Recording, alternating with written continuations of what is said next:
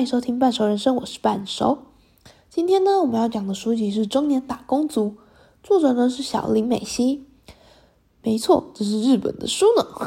被日本社会抛下的人，经历了就业冰河期，也就是所谓的泡沫经济后的就业困难潮。他们呢，成为了打工族，因为找不到一份稳定的工作，他们被迫，他们被迫放弃婚姻、生育、恋爱、人际关系。与房产，不断的为了生存而生存。作者呢访问那些非正职的员工，许多人因为被公司解雇啊，或是被迫加班而身心俱疲到送进医院，然后才选择辞职，或者是当他们选择了非正职的就业时，根据调查，其实就很难再找到正职了，因为他们年龄会越加越大，然后新一代的。大学毕业生会更容易，比他们更容易找到工作，于是他们就成了被抛弃的一代。尤其女性呢，在此处境就更加艰辛。当知道女性怀孕的时候，公司会借口用怀孕来资遣女员工，公司里有意无意的怀孕歧视，上司明示暗示的贬低，甚至请育婴假需要忍受同事的责备和白眼，在日本赤裸裸的呈现。我印象很深的是，有位女员工怀了第二胎，却因为不得不的加班，尤其是大夜班，而身体不堪流产了。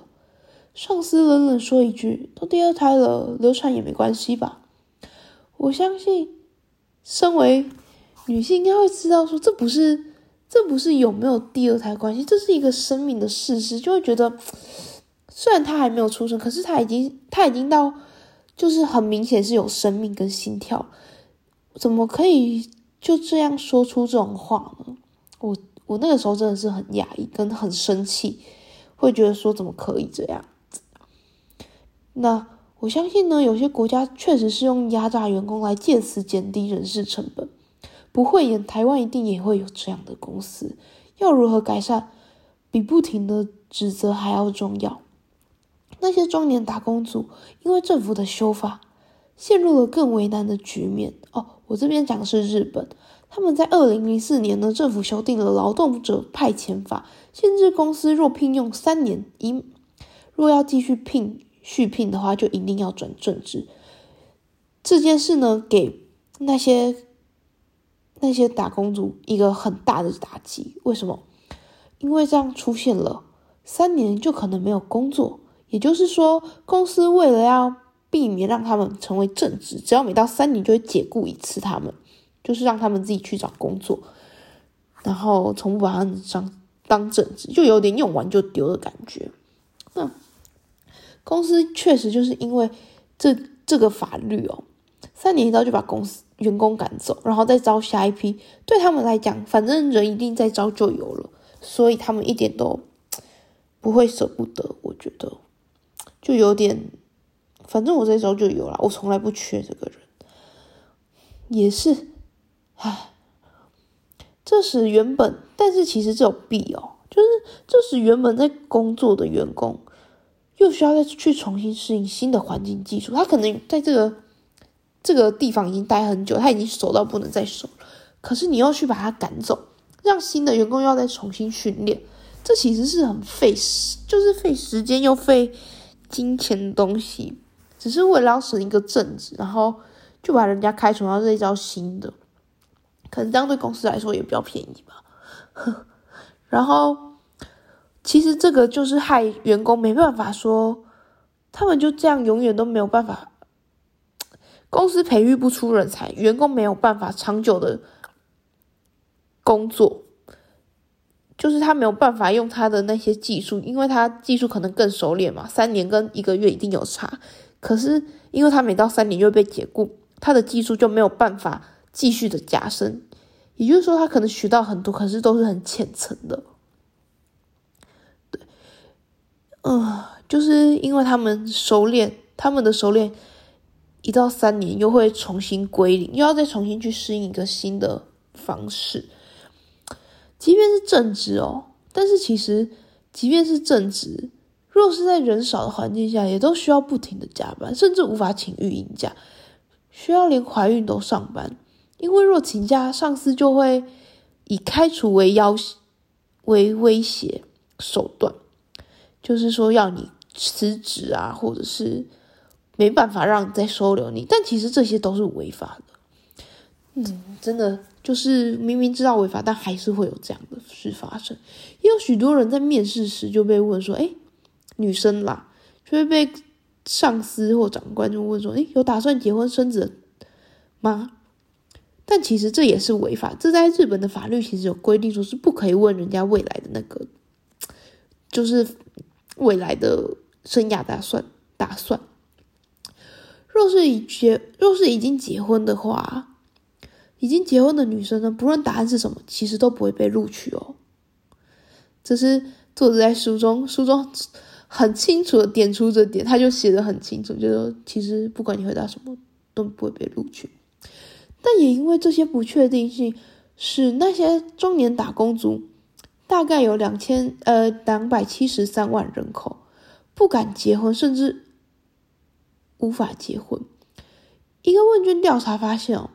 理想生两个的首次跌破七十趴，就是当他问女生说：“哎，你呃问不管男生女生，就说你想要生两个的，他们第一次哦跌破七十，也就是说他们之前都是很乐意生两个的，但是在这个时代，他们连生可能都是一个被剥夺掉的权利，无法确定的未来，随时会没有的工作，使他们战战兢兢，不敢生也不敢结婚。”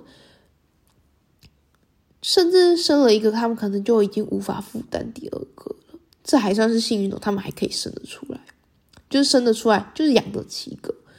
但其实就是这些人，他们其实被是是被政府无视的。但政府最该重视的就是这群人，因为他们是劳动力很重要的一群人。尤其当女性加入职场，政府更该保障，因为当男女生都有工作，政府的税收消费力会跟着增增加。然而，企业也该重视培育人才，把员工放在眼里，而不是当景气不好就马上开除，或是不让他们继续工作，只因为省下正职的福利。这点小钱应该是小钱吧？就是只有有序经营，你的企业才能够长久下去。作者在书中说，怀孕是孕育出未来人才的起点，不重视孕妇，放任怀孕歧视或怀孕解雇横行的日本。等同于不认同孩子的价值。换句话说，一个不重视人类本身价值的社会，对怀孕歧视或怀孕解雇置之不理是不行的。这等于是侵蚀国家的根本。也许这书有点，也许这句话可能讲话有点重，可是我觉得这非常的应该要重视。与其说重，我不如说他真的很诚实的点出了现代人的问题。你如果不在意，你如果不在意你的下一代，你没有。去重视培育下一代，也就是说，重视这一代的人，让他们愿意培育出下一代。其实你是很难，这个国家是很难长久下去的。不要，因为人口小孩才是国家最基础、最基础、最重要的东西。可是你却不重视他们，你却不重视可以可以增增加国家根本的人的那些。男女生，这是一个很很危险的事情。好，我们回到正题。当然，作者书目也有举出几个转型成功的优良中小企业，或是新的工作方式，带给我们一些希望有兴趣的人可以去看看。这边我就先省略。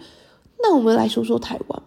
我认为台湾的女性还没有到日本那么严严重，但因为我没有真的。去职场承担过很长的时间，我还是学生对，所以我说的其实并不准。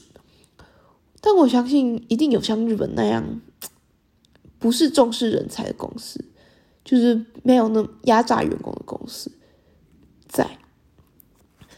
首先，政府，我认为政府一定要先重视，再来是人民，重视人民。若我们要求全民皆有保障。那想必人事费一定会增加，而这一定会反映到物价上。人民要先有能力可以负担起这样的资本，这就是政府要先重视的。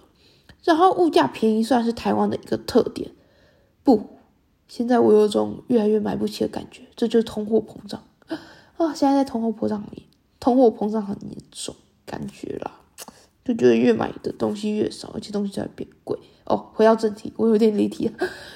但那些呢，就是回到那个，就是台湾的物价便宜是台湾的一个特点，但那些都是建立在廉价的地方上，可能是商品材料，或是剥削人事成本上。我觉得台湾人要有观念，当我们希望大家都是有保障的时候，我们就不可以追求贪小便宜。